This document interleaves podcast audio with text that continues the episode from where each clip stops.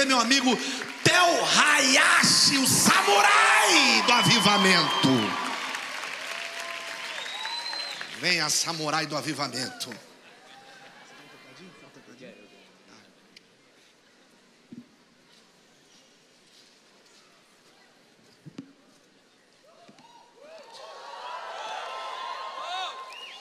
Glória a Deus. Quantos estão com fome por Jesus? Faz barulho onde você está.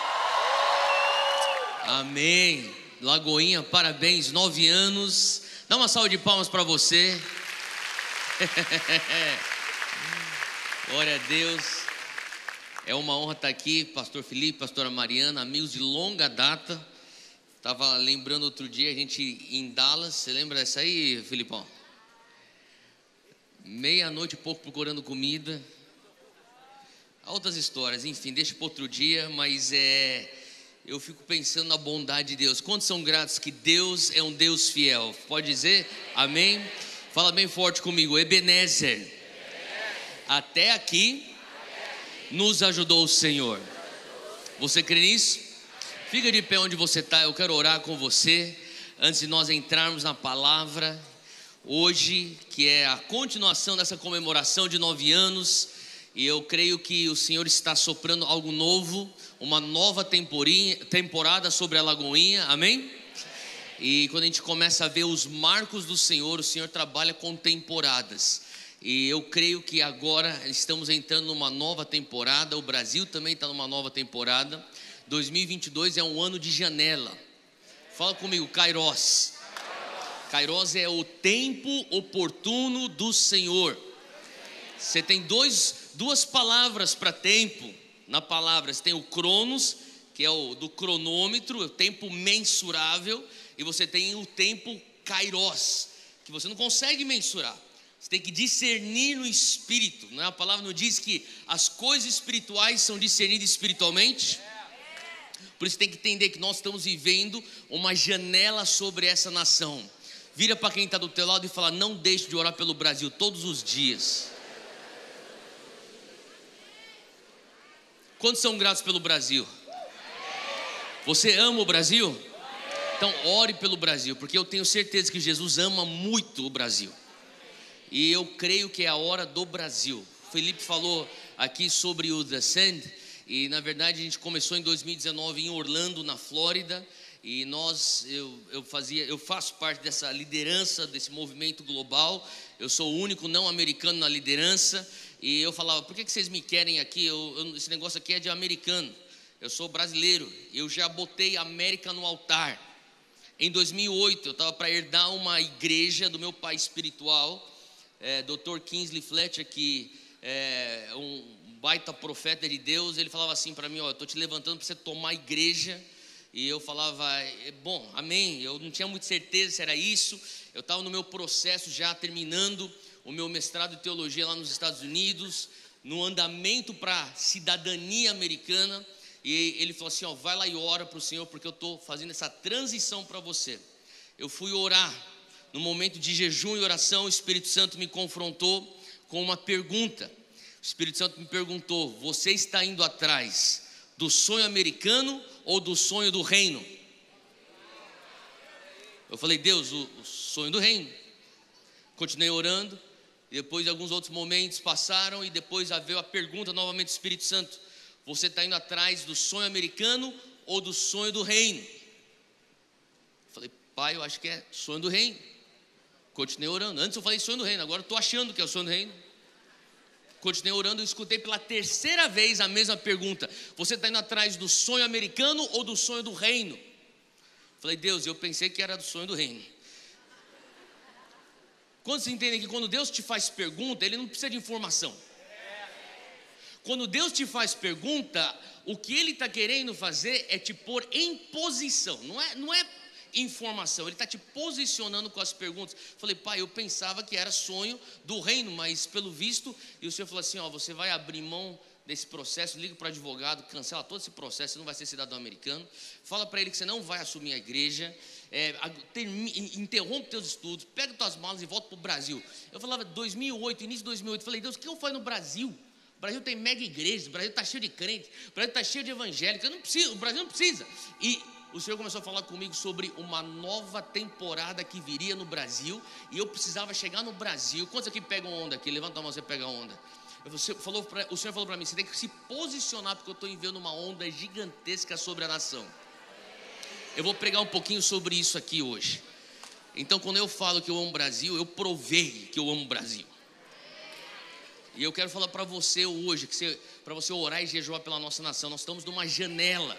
Eu não sinto esse encargo do Espírito Santo. Espero que tudo bem falar sobre essas coisas aqui. Só que esse, esse ano é muito importante você estar em oração e fazer o teu dever como um cristão que acredita nos valores da Bíblia. Amém? Então, eu quero hoje começar orando, mas é, eu precisava dividir isso com vocês porque eu sei que essa plataforma não fala só para Niterói, fala para a nação. Então, aonde você tiver, erga suas mãos, com as suas próprias palavras, começa a falar o quanto você depende de Deus. Abre tua boca aí, alguns segundos, expressa a tua dependência nele. Senhor, nós dependemos de Ti, o Senhor é a nossa fonte, todos os nossos olhos estão em Ti. Hoje, Senhor Deus, fala conosco. Pai, nós não dependemos de homem. Hoje os nossos olhos estão fitos em Ti. Com Suas próprias palavras, comece a fazer uma declaração de amor a Jesus. Fala para Ele o quão importante Ele é na tua vida. Jesus, Tu és a nossa razão de vida a nossa paixão, o nosso primeiro e único amor, Jesus. Pai, nós amamos a tua casa, amamos a tua presença, amamos a tua palavra. Muito obrigado, Senhor. Erga suas mãos bem alto comigo, repita assim: Senhor Deus, bem forte, Lagoinha, Espírito Santo de Deus Hoje à noite, eu te dou liberdade. Hoje à noite, fala comigo. Hoje à noite, Espírito Santo de Deus, o Senhor que traz a convicção, traz o alinhamento, me confronta hoje com a tua verdade. Hoje, Senhor, me consola com o teu abraço acima de tudo, Senhor, me transforma, renova minha mente. Hoje, Senhor, põe tua mão no teu coração, fala assim: Hoje, Senhor, renova em mim o primeiro amor, me ensina a amar, me ensina a amar, me dá uma paixão por Ti, para que eu venha amar o Senhor e amar ao meu próximo como a mim mesmo. Em nome de Jesus. Se você orou isso com fé, aplauda Jesus bem forte onde você está. Glória a Deus. Glória a Deus. Você pode se assentar.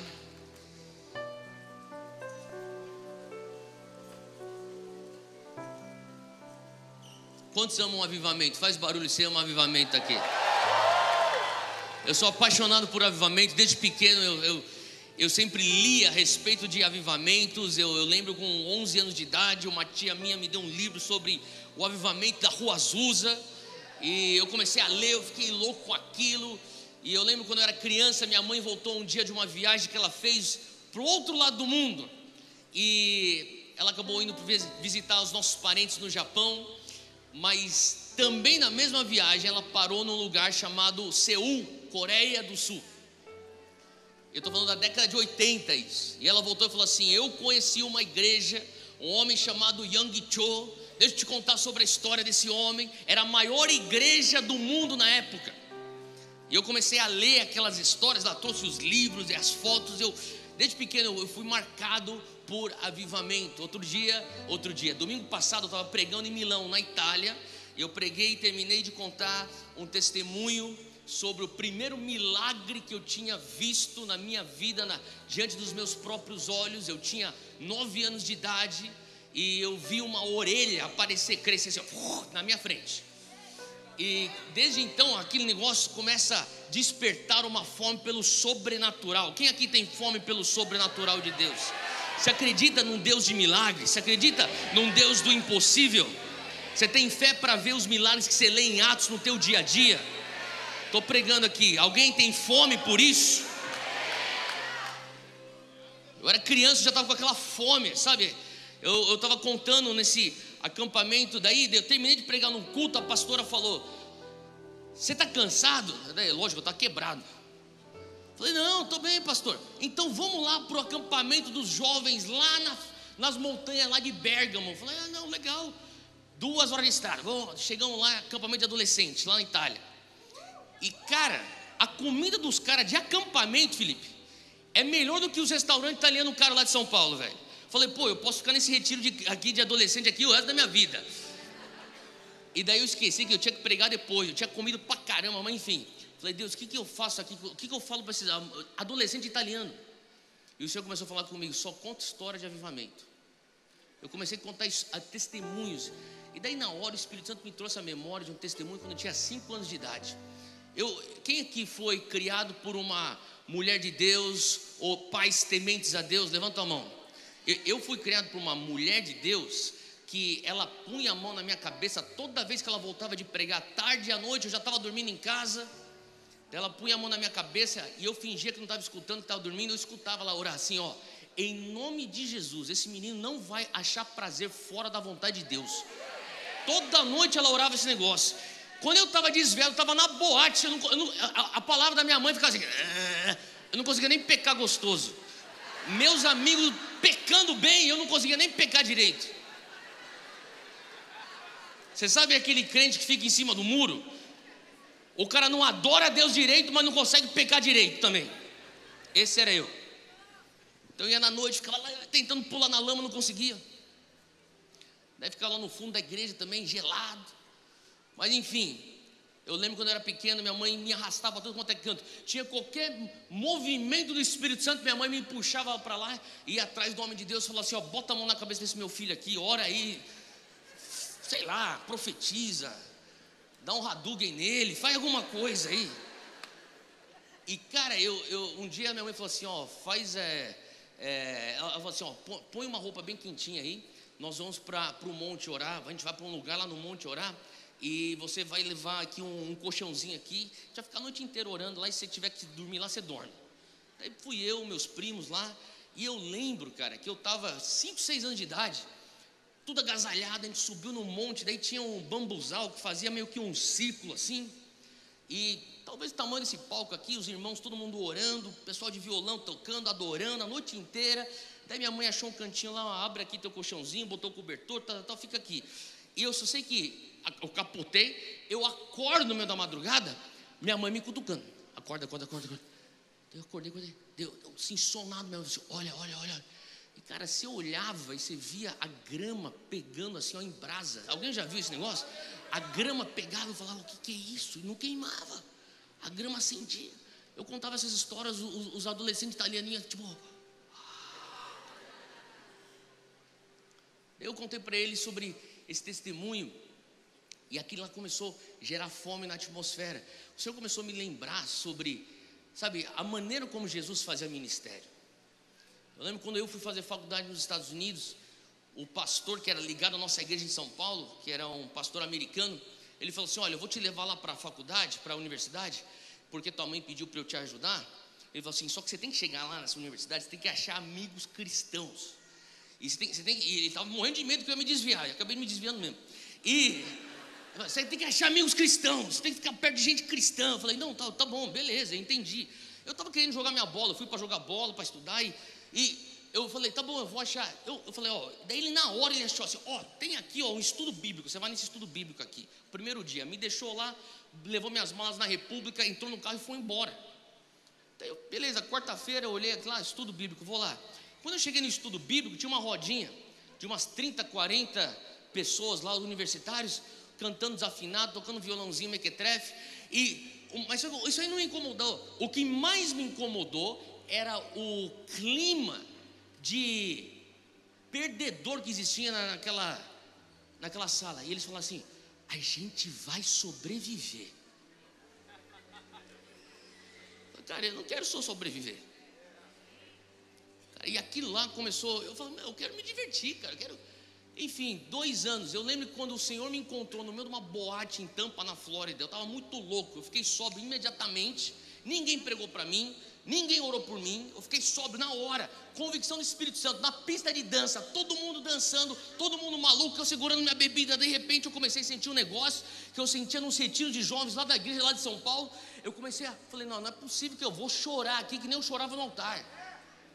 No meio da pista de dança, cara. Eu comecei chorar. Meus amigos, o que, que você tomou, cara? Eu falei, não tomei nada, você não vou entender nada. Vou embora. Saí, entrei no banheiro. Eu escutei o Espírito Santo falando comigo. Está na hora de você voltar. Eu te criei para algo mais do que isso. E eu falei para o Senhor, Deus, se o Senhor falar para mim que eu posso viver uma aventura com o Senhor, eu volto. Mas eu quero viver aquilo que eu leio em Atos. Eu sou da opinião que tem muito crente que se desvia porque está entediado. Você vive um evangelho que não é aquilo que a gente lê em Atos. O que a gente lê nos evangelhos, sabe o que Jesus fazia? Eu creio que o Senhor está levantando uma geração, você faz parte dessa geração. Uma geração de Marcos 16 que é aquele que vai fazer discípulos e os sinais vão acompanhar os que creem. Tem crente aqui, você é crente. Deixa eu te falar uma coisa: se você é crente, os sinais têm que te acompanhar. Quando foi a última vez que você curou um enfermo? Quando foi a última vez que você expulsou um demônio? A palavra fala: os sinais vão acompanhar os que crerem. Se você crê, isso aqui é consequência. O sobrenatural deve ser vivido de uma maneira natural. Abre comigo Mateus 4. Mateus 4, versículo 17. Você está pronto? Diz assim: Desde então começou Jesus a pregar e a dizer: Arrependei-vos, porque é chegado o reino dos céus. Fala comigo, o reino dos céus. Pula comigo para o versículo 23, 4, 23. Jesus foi por toda a Galileia, ensinando nas sinagogas deles, pregando as boas novas, ou o evangelho do reino, e curando todas as enfermidades e doenças entre o povo. Pula comigo para Mateus 9, 35. Mateus 9, 35. Olha só o que a palavra diz. Jesus ia passando por todas as cidades e povoados, ensinando nas sinagogas, pregando o evangelho do reino e curando todas as enfermidades e todas as doenças. Mateus 10, 7, pula comigo, Mateus 10, 7, diz assim: Jesus ordenando os seus discípulos, dando um comissionamento para os seus 70, ele diz aqui: olha, por onde forem, preguem esta mensagem: o reino de Deus está próximo, ou é chegado. Versículo 8: curem os enfermos, ressuscitem os mortos, purifiquem os leprosos, expulsem os demônios. Vocês receberam de graça, deem também de graça. Atos 10, 38, vai lá comigo, Atos 10, 38, diz aqui sobre Jesus, como Deus ungiu a Jesus de Nazaré, com Espírito Santo e com poder, e como ele andou por toda parte fazendo bem, curando todos os opressos pelo inimigo, porque Deus estava com ele. Você vê um padrão aqui na maneira como Jesus vai e faz ministério. Eu poderia citar mais versículos ainda, bastante outros versículos, mas Jesus ele está numa num padrão que você vê tanto em Mateus, em Marcos, em Lucas, você vai ver isso em João. Ele está fazendo praticamente quatro coisas. São quatro coisas que definem as ações do ministério público de Jesus. Se você estiver anotando, anota isso. E se você não estiver anotando, anota isso. Número um, Jesus, ele pregava o reino de Deus. Fala comigo, o reino de Deus. Ele anunciava o reino de Deus. A palavra aí no no texto original é querigma, é a proclamação, é o anúncio, é, sabe, é uma, é um anúncio alto verbal, uma confissão. O reino de Deus está aqui. Querigma. Jesus também, além de fazer o querigma, ele ensinava o reino.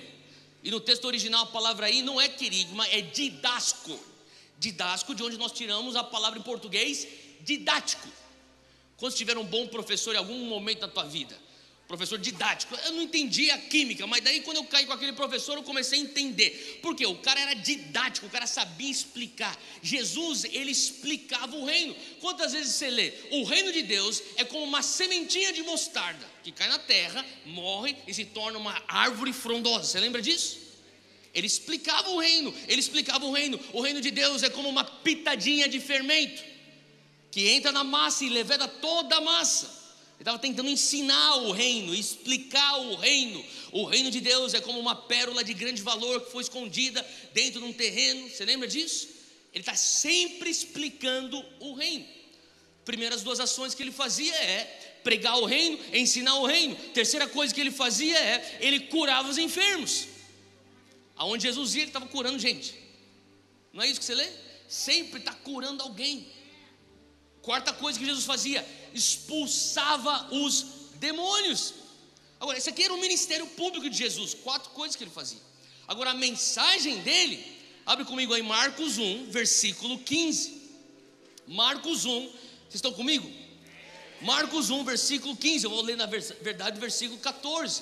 Ele diz aqui que depois que João, isso aqui é João Batista, foi entregue à prisão, veio Jesus para Galiléia, pregando o evangelho do reino. Para por aqui. Olha só que interessante, Marcos 1,14.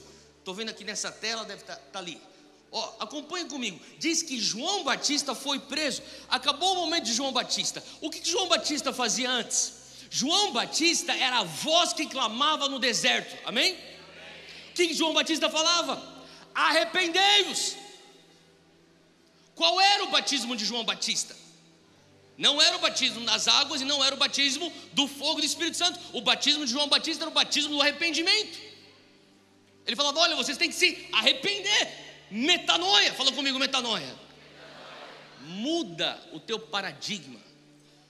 Você tem que mudar a maneira de você pensar. Você tem que mudar a maneira de você enxergar. Você tem que mudar a tua perspectiva. Você tem que mudar tuas lentes. Você tem que mudar a tua ótica. João Batista está falando assim: Ó, oh, povo de Deus, seguinte se vocês não abrirem mão dos seus preconceitos, o Messias vai passar na tua frente, você não vai nem perceber ele, porque eles tinham preconceitos. O preconceito do homem judeu é que o Messias viria como um líder militar para desbancar César e todo o império romano. Ele falava: Olha, arrependei-vos. Não vai ser bem assim. Se você consegue discernir espiritualmente os profetas, você vai começar a entender que espiritualmente nós estamos falando de um reino que não é deste mundo. Por isso que no versículo 15, Jesus tem que entrar em cena, porque aquele que preparava o caminho, que era João Batista, agora está preso.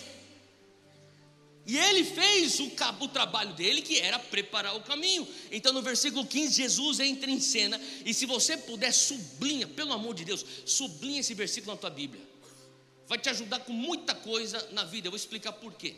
Versículo 15 de Marcos 1, sublinha isso aqui. Isso aqui é o resumo da mensagem de Jesus. Está comigo? A mensagem de Jesus tem quatro partes. Está nesse versículo aí.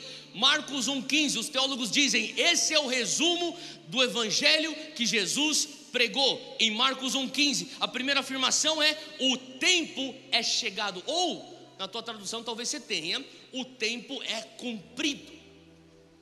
O tempo é cumprido. Se algo é cumprido, fica aqui comigo. Para algo ser cumprido, antes dele ser cumprido, ele precisa ser em algum momento prometido. Está comigo? Quando ele diz o tempo é cumprido, ele está querendo dizer eu sou o cumprimento das profecias. Aquilo que foi prometido pelos profetas Isaías, Jeremias e até o próprio Davi, tudo aquilo lá que foi prometido, eu sou o cumprimento das profecias. O que quer dizer isso? Ele está dizendo uma, ele está fazendo uma afirmação messiânica. Está dizendo, eu sou o Messias. Quando ele diz o tempo é cumprido, mesma coisa que eu sou o Messias automaticamente os fariseus agora eles estão armados. Como assim, cara? Você, você é o filho do carpinteiro, cara? Como assim você é o Messias? Você não tem nem exército. E daí, na sequência, ele diz: O reino de Deus está aqui, ou o reino de Deus está chegado, ou está próximo. Porque quando você fala eu sou Messias, na cabeça de qualquer judeu não existe Messias sem reino. Por isso que eu quero falar uma coisa: Jesus, ele é teu salvador, Jesus, ele é o teu amiguinho, Jesus, ele é o teu pastor. Mas deixa eu falar uma coisa: Jesus é rei. Ele é rei. Agora, quando você diz eu concordo que Jesus é rei, não existe rei sem reino. Então, automaticamente, a pergunta dos caras era: pô, se você é o Messias, cadê o reino? Ele diz: o tempo é cumprido. Em outras palavras, eu sou o Messias, cadê o reino? O reino está aqui, segunda afirmação. Eu não vejo, a única coisa que eu vejo são 12 losers que andam com você, o Império Romano com o pé deles na nossa garganta, a gente sendo opresso por esses caras, cadê o reino? Cadê esse tal do reino do libertador de Israel? Terceira afirmação, no versículo 15, ele diz: arrependei-vos. Fala comigo, metanoia. Tem que mudar a tua mentalidade, cara você não está enxergando. É por isso que você está tentando mensurar as coisas, humanamente falando. Arrependei-vos. Mas quando você passa por uma metanoia, quando você nasce de novo e você começa a ter então o teu espírito vivificado, e você começa a entender as coisas espirituais. Quantos experimentaram isso? Que antigamente você era uma pessoa que era totalmente coerente para o mundo, mas quando você teve teu espírito vivificado, eles falaram: você é um maluco, quem sofreu isso? Glória a Deus que sofreu isso. É o sinal que teu espírito está vivificado. E agora aquilo que faz sentido para você é loucura para o mundo. É o melhor sinal que você poderia ter. É o diagnóstico que você está diferente. E daí o, as pessoas falam, mas não estou enxergando. Agora ele fala assim: arrependei-vos. Quando você começa a enxergar o mundo espiritual, daí ele fala assim: uau. Daí a quarta coisa, e creia no Evangelho. Se eu reconheço que tu és o rei, se eu reconheço que o Senhor trouxe o reino, se eu reconheço que agora eu preciso me arrepender, eu vou enxergar algo que eu quero fazer parte daquilo, como que eu faço parte daquilo? Crendo no Evangelho. Não foi isso que o apóstolo Paulo fala lá em Efésios? Nós não somos salvos por obras, nós somos salvos pela graça mediante a fé, não por obras para que nenhum homem venha se gloriar, não é isso? Quando eu creio, eu entro para dentro do reino. Eu comecei aqui hoje perguntando quem gosta de avivamento. Eu amo avivamento. O Senhor começou a falar comigo sobre avivamento, essa paixão que eu tenho do sobrenatural, eu amo essas coisas. E o Senhor começou a falar assim: então, por que você veio para o Brasil? Pô, pai, eu quero viver esse, esse, essa onda grande que o Senhor vai. O Senhor me falou que viria sobre a nossa nação. E deixa eu te dizer uma coisa: o Brasil está vivendo um despertamento espiritual, seja você uma pessoa que perceba isso ou não perceba. Eu estava há três dias atrás em São Paulo conversando com um missionário, ele é americano e coreano, coreano-americano. Esse cara já viajou por mais de 70 países, estava fazendo um trabalho incrível no Myanmar, é, dois anos mais novo que eu, um cara assim que ele é um daqueles heróis desconhecidos no corpo de Cristo as pessoas falam assim, Theo, você fez lá o descer? Eu falei, cara, nem se compara com o que esse cara estava fazendo. Esse cara estava literalmente discipulando a nação de Mianmar.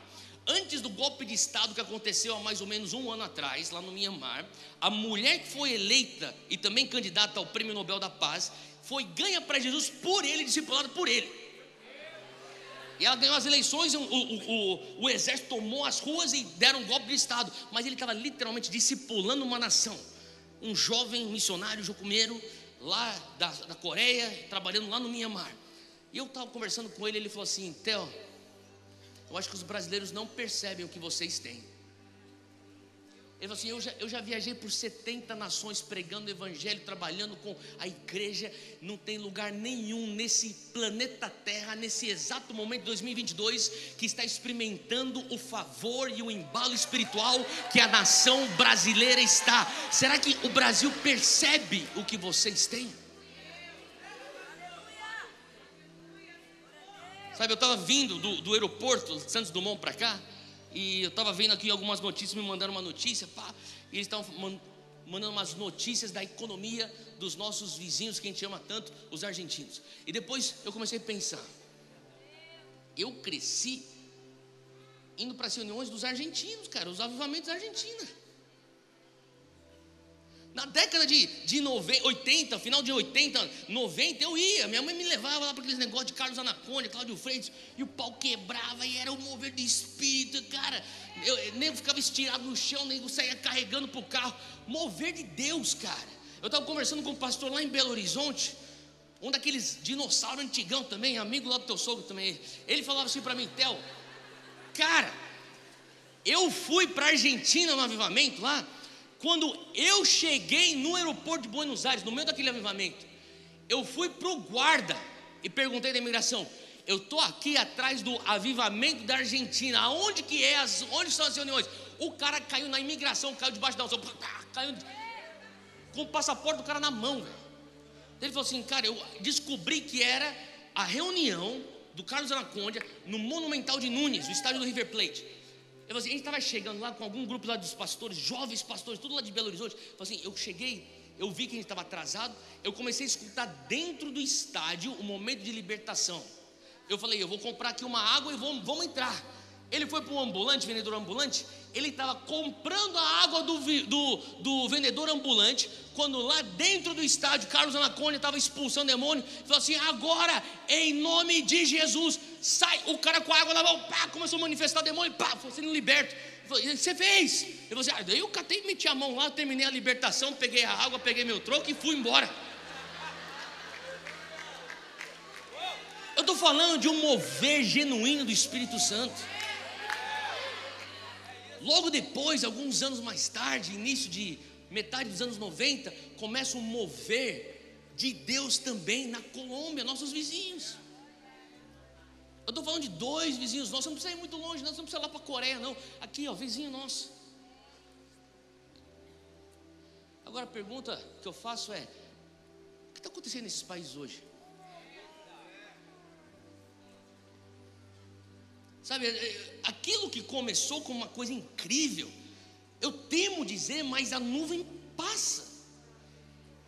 E tem algo que está acontecendo no Brasil hoje que eu oro e falo assim: Deus nos dá metanoia para nós discernirmos como que o reino tem que ser implementado nessa nação, num tempo oportuno, num kairós de Deus, porque isso aqui, meus caros, não vai ficar para sempre.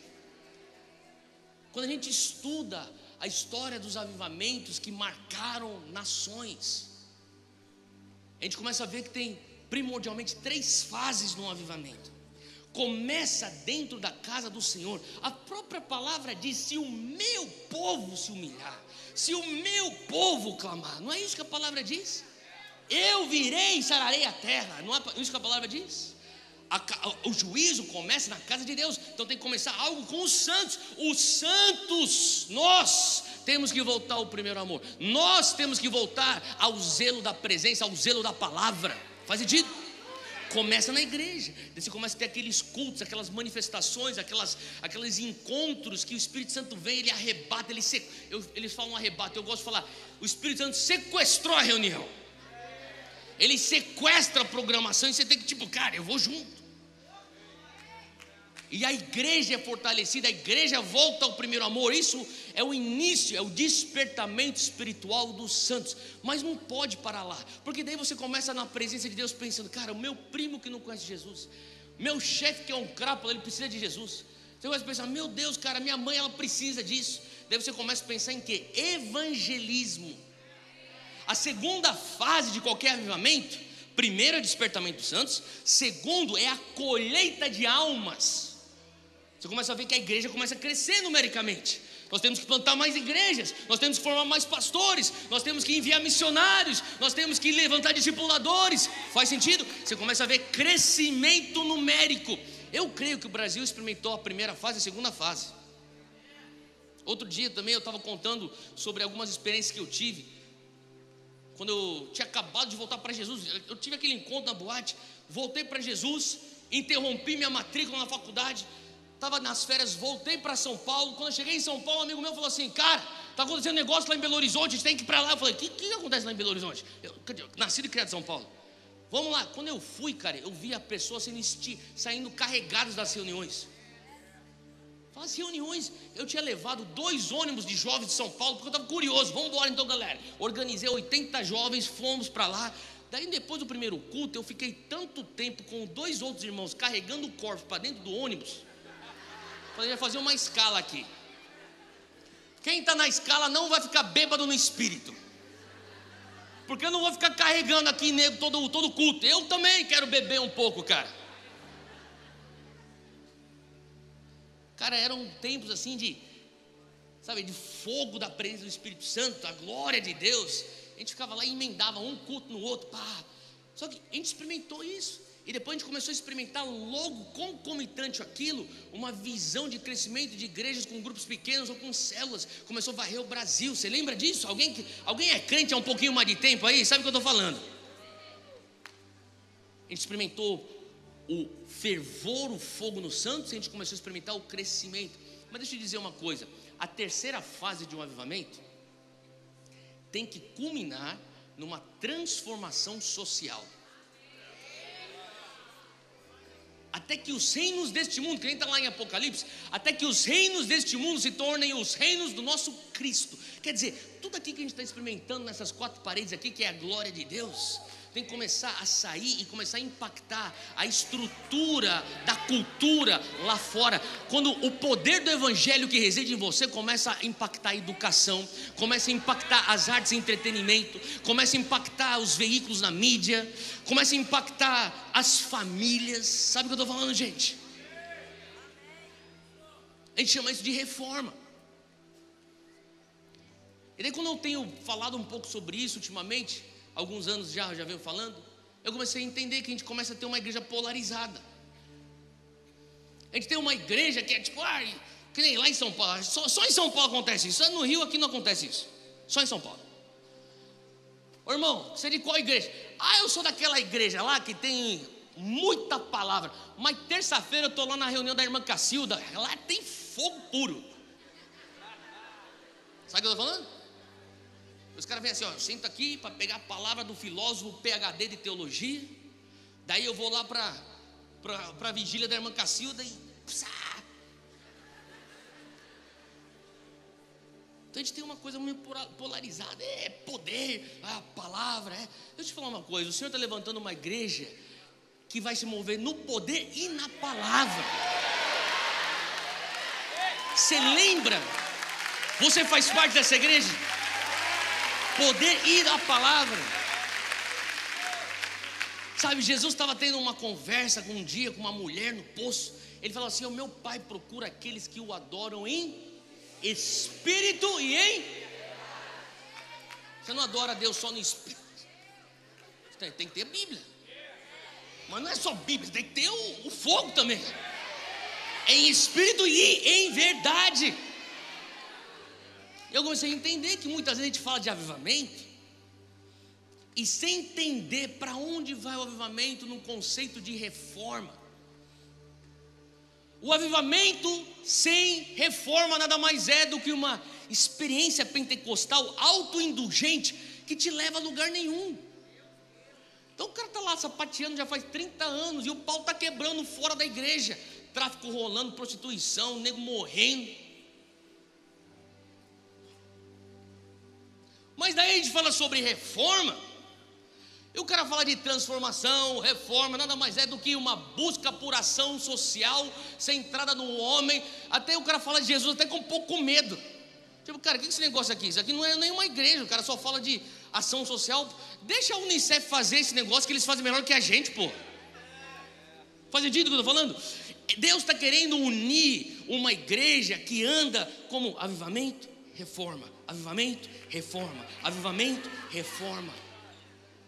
Esse andar só se encaixa dentro de um odre. Felipe falou sobre vinho hoje. Cara, eu creio que Deus vai derramar um vinho hoje à noite. Você está pronto? No final, vou orar para Deus derramar um vinho sobre nós. Antes de falar, o vinho só é derramado no odre.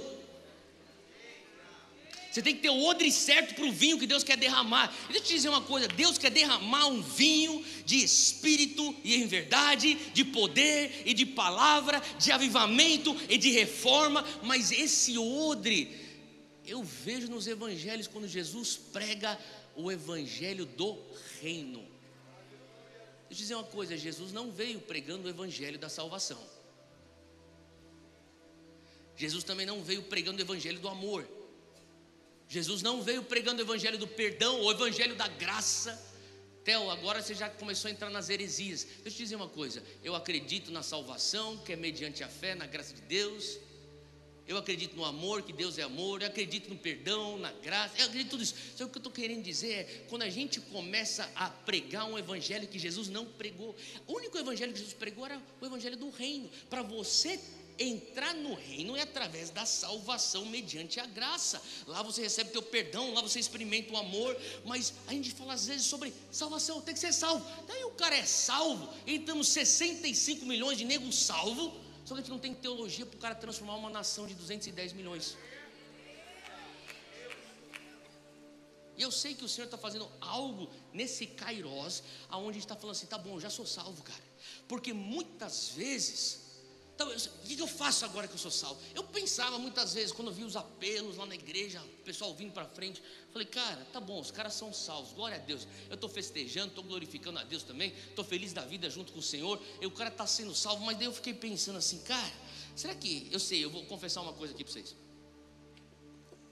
Talvez não é a coisa mais politicamente correta, mas enfim. Eu fiquei pensando, cara, acho que talvez a coisa mais inteligente que a gente possa fazer é fazer um apelo para salvação Daí o cara vem aqui para se converter, o cara é salvo, ele já vai direto. Ele, o cara é salvo, ele vai para o céu. Leva ele para uma salinha lá. Aí pega uns caras com uma metralhadora. Já manda o cara para o céu, velho. Pô, porque o cara não tem que pegar mais trânsito. Pô, porque o, o trânsito aqui é pior que de São Paulo, pelo amor de Deus, velho. O cara não tem que mais pagar imposto. O cara não tem que estudar, o cara não tem que lidar com. Pô, o cara não tem que Faz sentido? Tem que sofrer assistindo São Paulo. Toda hora pensa que esse ano vai, mas não vai. Cara, tem tanto sofrimento aqui na terra, velho. Vai embora já de vez, se não é pro céu.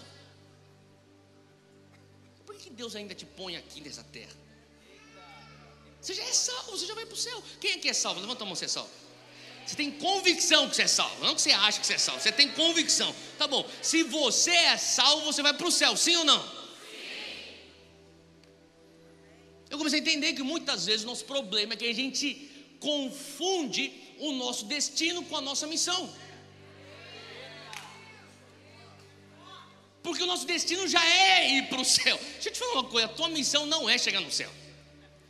A tua missão não é chegar no céu, você já vai para o céu. Tanto não é a tua missão ir para o céu, que Deus nem te dá chance de tentar chegar no céu. Ele fala: Eu vou te dar de graça já. Salvação te dou de graça. É só você acreditar aqui, ó, dá de graça, vai. Não é por obras, para que nenhum homem venha se gloriar. Então, meu destino já é para o céu. Então, Deus, se o meu destino é ir para o céu, a minha missão não é para o céu. Então, o que seria a minha missão? Justamente, cara, enquanto você está aqui nessa terra, do momento que você nasceu de novo, até Jesus voltar, até você morrer, você tem uma missão. A tua missão não é ir para o céu, é trazer o céu para a terra. Essa é a tua missão.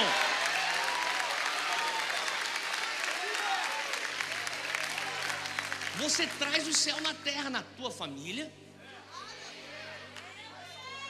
Você traz o céu na terra na tua escola. Você traz o céu na terra no teu bairro.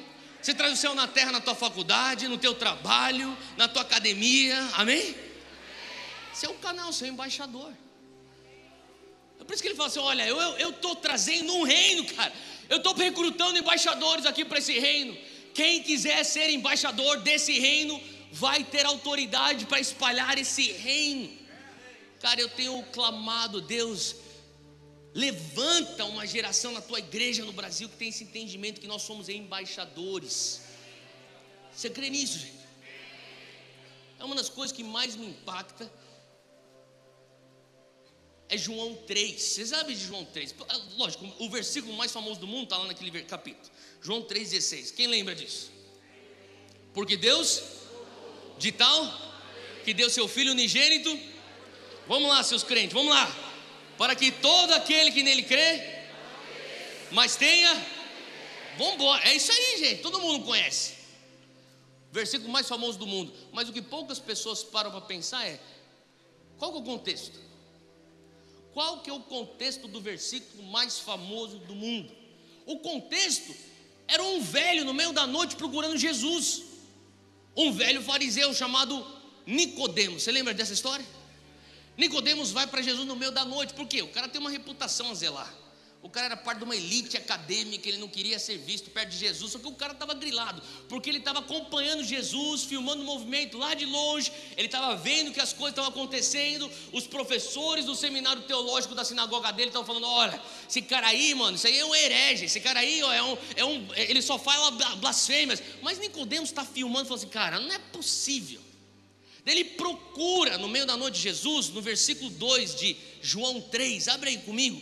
João 3, versículo 2, e ele diz: Mestre, Jesus, vai a Jesus no meu nome e diz: Mestre, sabemos que ensinas da parte de Deus, pois ninguém pode realizar os sinais miraculosos que estás fazendo se Deus não estiver com ele.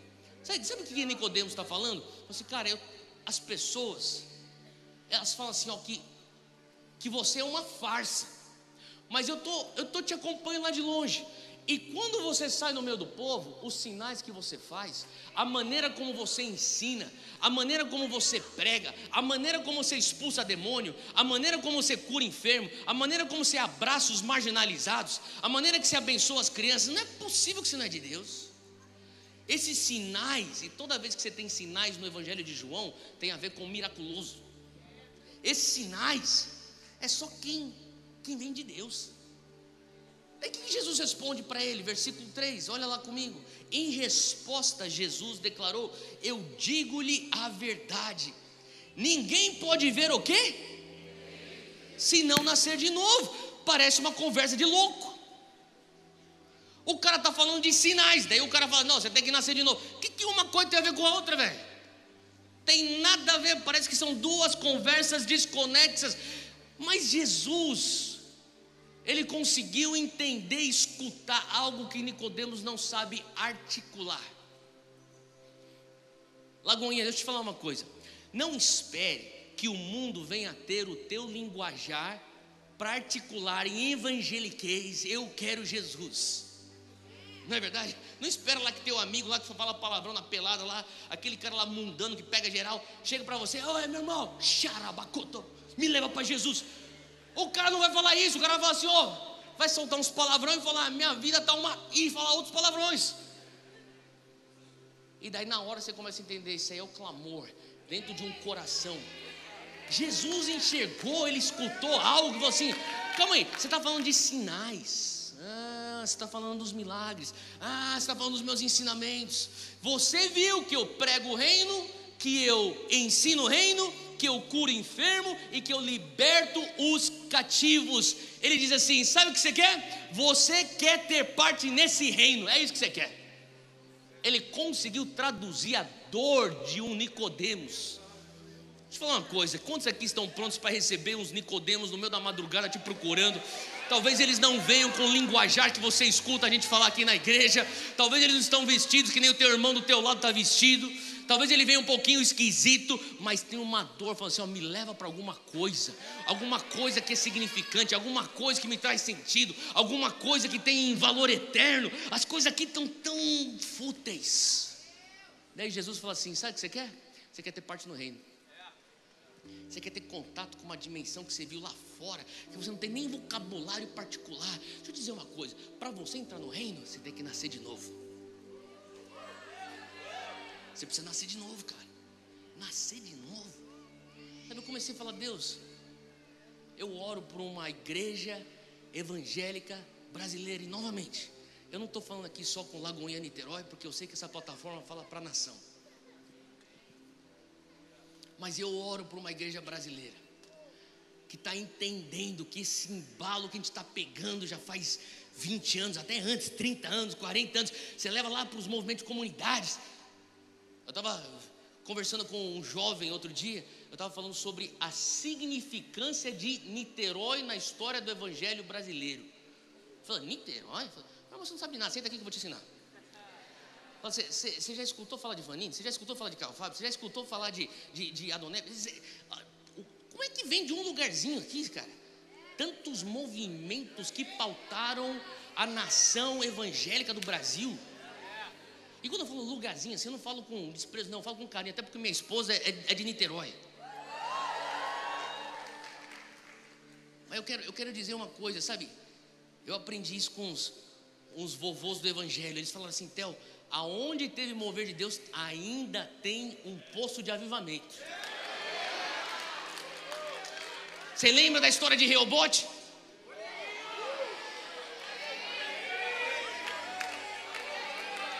Eu não sei o que aconteceu, estou falando para olhar alguma coisa, sei lá.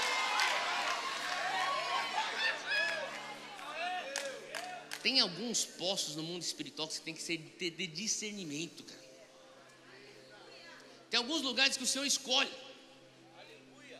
E se você tiver o discernimento para desenterrar aquilo que o inimigo quer aterrar, você vai entrar num lugar, num, num lençol freático, que é do espírito. Faz sentido o que eu estou falando, gente? Tem alguma coisa aqui. As coisas espirituais são discernidas espiritualmente. Eu tenho orado, falado, Deus, o Senhor tem que levantar uma geração. Eu vou ser um pouquinho vulnerável, tenho um pouquinho mais de tempo aqui.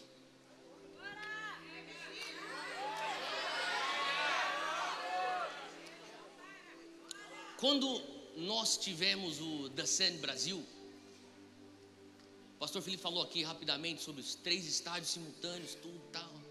Uma coisa muito sobrenatural, porque a gente não tinha, eu sei que não tinha capacidade, não tenho capacidade de fazer aquilo, de organizar. Foi, foi a graça de Deus, mas eu vi que a mão de Deus estava se movendo.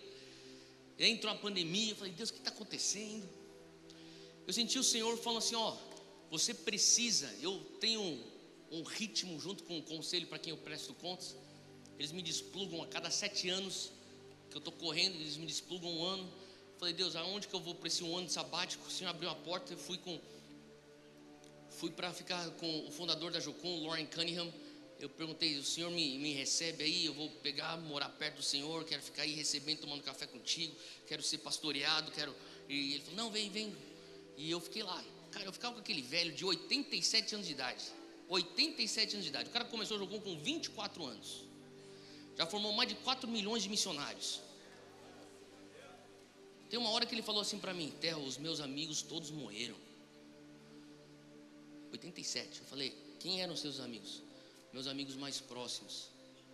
Billy Graham. Eu servia no conselho do Billy Graham, ele falou para mim. Oral Roberts. Bill Bright, da Cruzada Estudantil.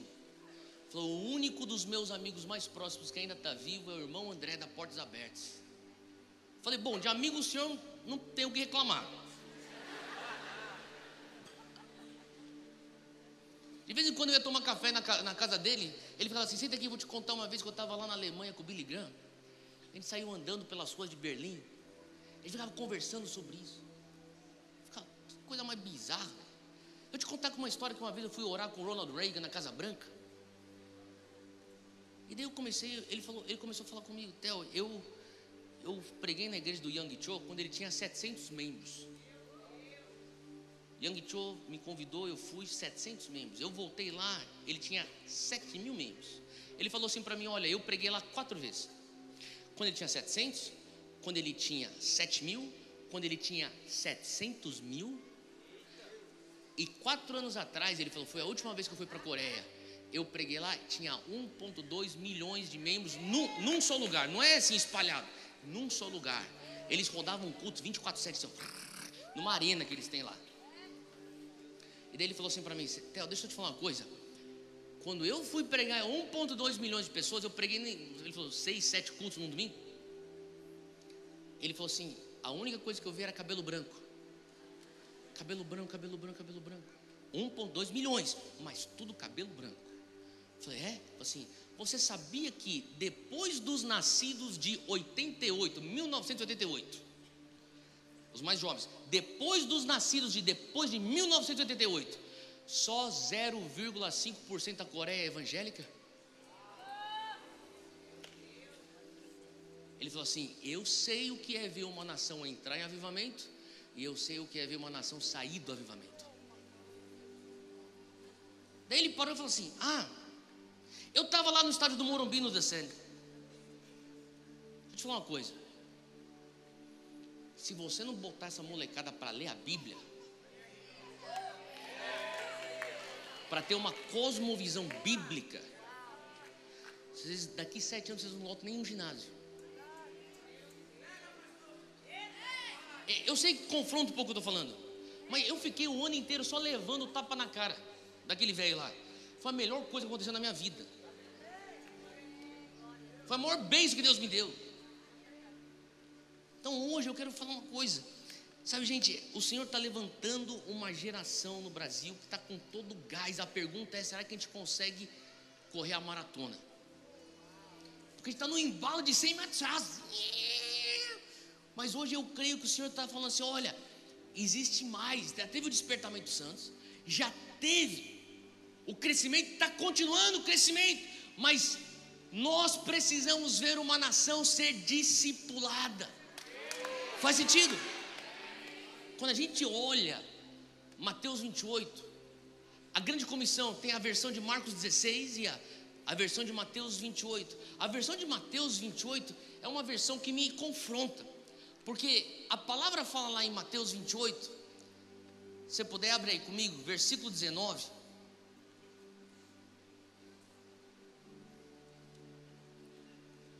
Diz assim: Vão e façam discípulos de todas as nações, batizando-os em nome do Pai, do Filho e do Espírito Santo, ensinando-os a obedecer a tudo que eu lhes ordenei. Vou parar por aqui.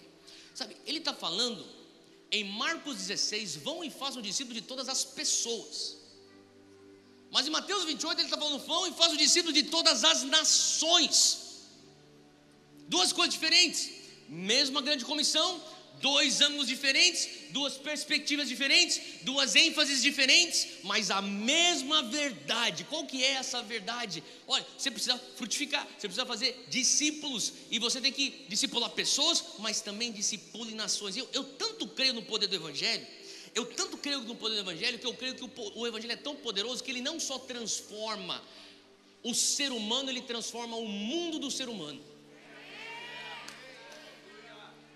Esse poder que está dentro de você que te transformou tem que começar a sair, começar a transformar a tua escola, tem que começar a transformar teu, teu, teu, tua vizinhança, tua família, tem que começar a. Faz sentido o que eu estou falando, gente? E, e eu creio que. Eu, não, não me entenda mal, eu sou contra qualquer ideologia que é antibíblica, mas eu estou falando para as pessoas: a maior oposição para a igreja não é uma agenda antibíblica, uma ideologia que vem contra os valores cristãos, a maior oposição da igreja pode bem ser dentro da minha casa. Que é o que? São os meus filhos, cara. Estava conversando agora com a pastora Mariana sobre os nossos filhos. Ela perguntou como é que está Júnior, como é que estão os meninos tal. Estava contando e eu comecei a pensar, sabe? Há um tempo já penso sobre isso. Eu, meu mais velho, ele tem seis anos de idade, o Zac. O Zac tem 6 anos de idade. Daqui 10 anos ele vai estar com 16 anos de idade. Só que sabe o que vai acontecer daqui 10 anos, 2032? Nós seremos 51% da nação brasileira evangélicos. Ele vai ser maioria. Primeira vez na história do Brasil, a maioria vai ser evangélica. Nunca o Brasil teve tantos evangélicos como vai ter em 2032. Agora olha só, em 2032 o teu filho que é criança vai ser um adolescente. Teu filho que é adolescente vai ser um adulto. Ele vai ser uma pessoa que pensa bem. E ele vai começar a questionar, porque toda vez que eu saio para ministrar, a Júnia junta os meninos perto de mim e fala assim: agora vocês vão orar pelo teu pai. Ele vai sair para pregar a palavra. Eles impõem as mãos sobre mim, eles oram, e na cabeça deles eu estou indo para falar de Jesus. E é isso que eu estou fazendo. E eles vão crescer, eles crescem desse jeito. Eles vão perguntar, pai, estamos em 2032. O Brasil é 51% evangélico. Você saiu a vida inteira falando para o Brasil inteiro que Jesus transforma, que o poder do Evangelho transforma, que Jesus é a resposta, que Jesus é o caminho, a salvação. É, é isso mesmo, pai? É. Então me pergunta uma coisa. Me fala uma coisa. Por que, que com 51% o Brasil ainda não resolveu o problema de pedofilia, de tráfico humano, de racismo, de corrupção? Você está entendendo o que eu estou querendo dizer? Quando o Lauren começou a falar para mim, só vi cabelo branco. Eu falei, eu preciso entender o Kairos. Eu tenho que entender que eu tenho que fazer alguma coisa para continuar para a próxima geração. Falar assim, gente, a gente continua nessa jornada, levando um avivamento que é sustentável. Começou na igreja, mas tem que começar a permear a sociedade, até que as nações deste mundo se tornem as nações do nosso Deus, o reino do nosso Cristo. Eu não estou falando num estado evangélico, não estou falando sobre isso, mas estou falando num lugar onde a gente vê os reflexos do reino de Deus. Eu estou falando de um lugar onde até hoje as pessoas aqui do, da América Latina querem imigrar para os Estados Unidos ou para a Europa, porque lá até hoje eles escolhem os frutos da reforma protestante. Com uma economia mais justa, com oportunidades, assim por diante. Eu, eu oro e falo assim: Deus, levanta aqui uma igreja que vai viver o reino. Deixa, deixa eu terminar com isso aqui, deixa eu terminar com isso, daí eu vou orar. Vocês estão bem, gente? Abre comigo em Mateus 16.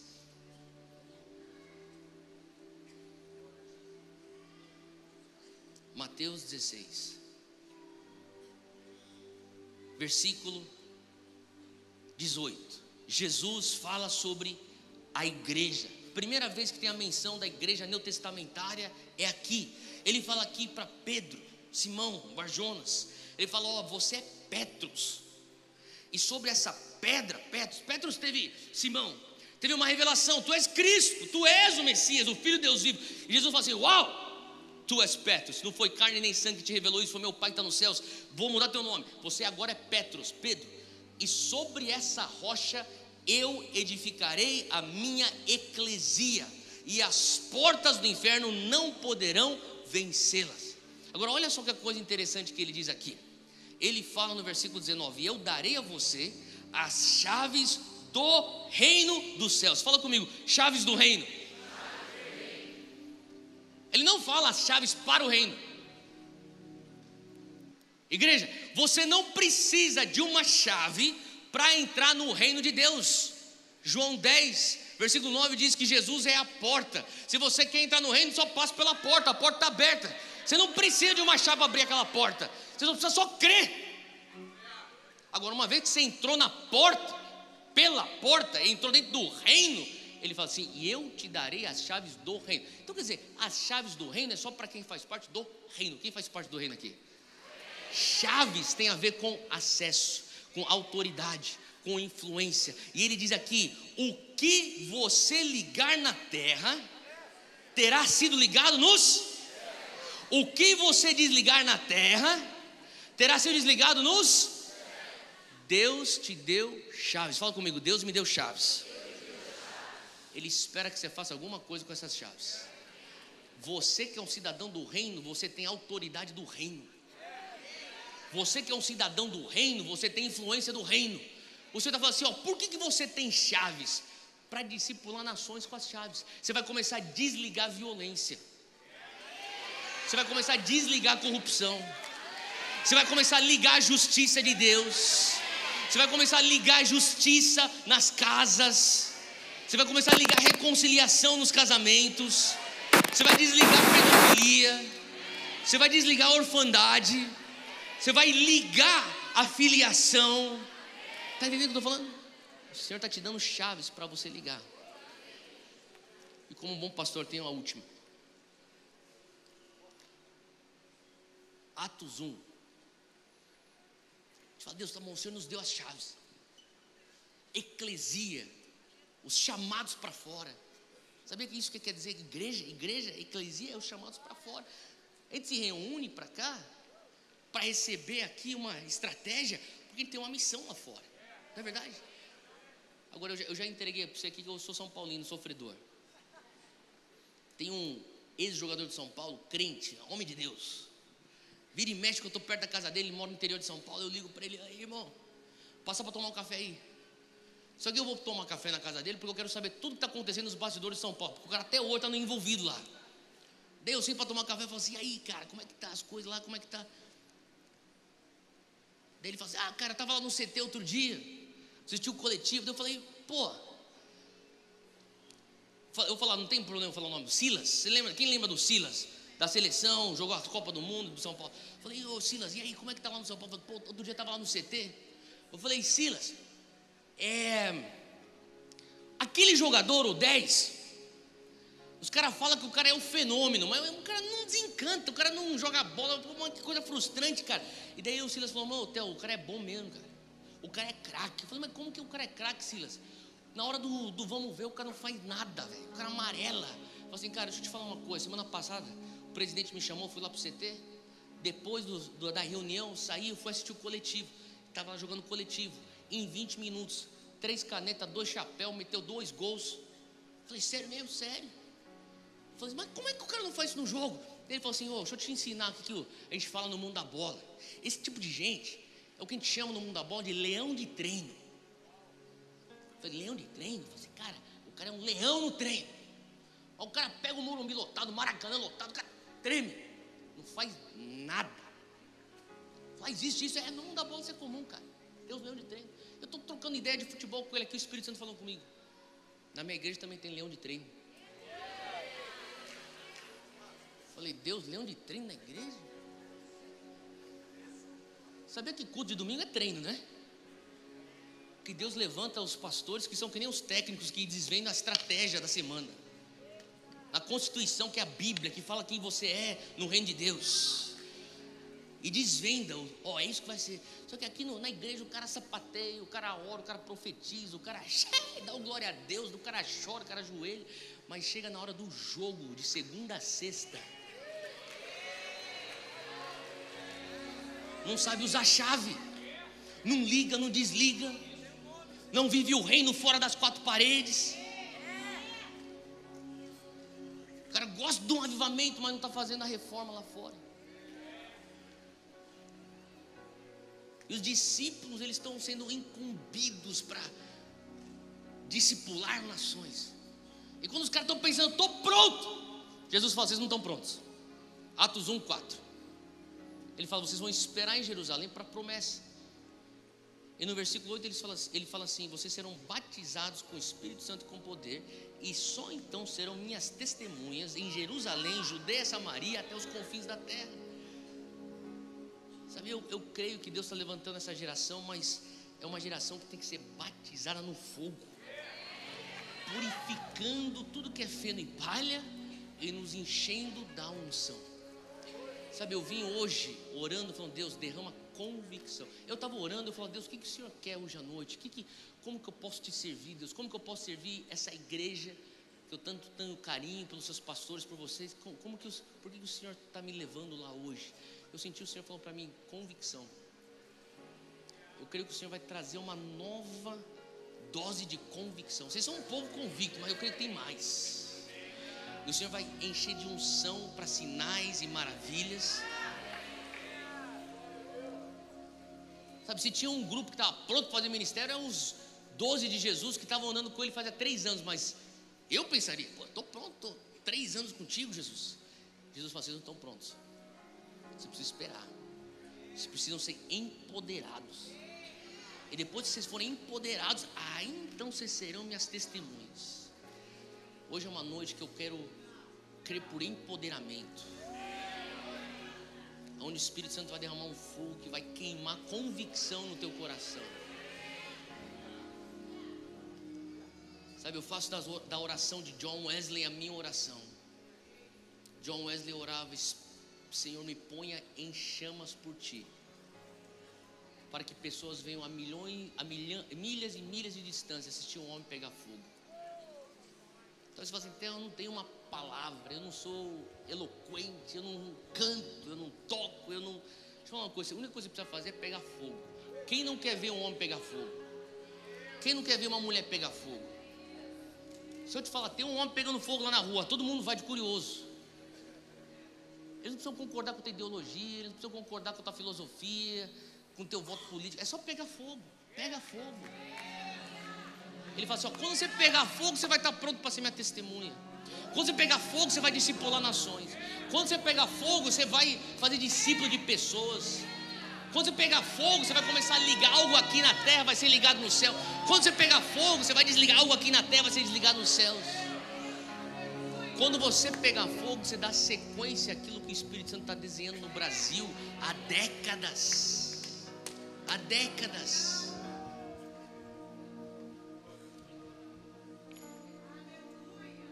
Será que a gente pode esperar no Espírito Santo? Será que você pode fechar os teus olhos onde você está? Se a gente puder acender um pouquinho mais as luzes. Fica sentado onde você está. Só espera. Você não precisa nem orar. Eu quero orar por você.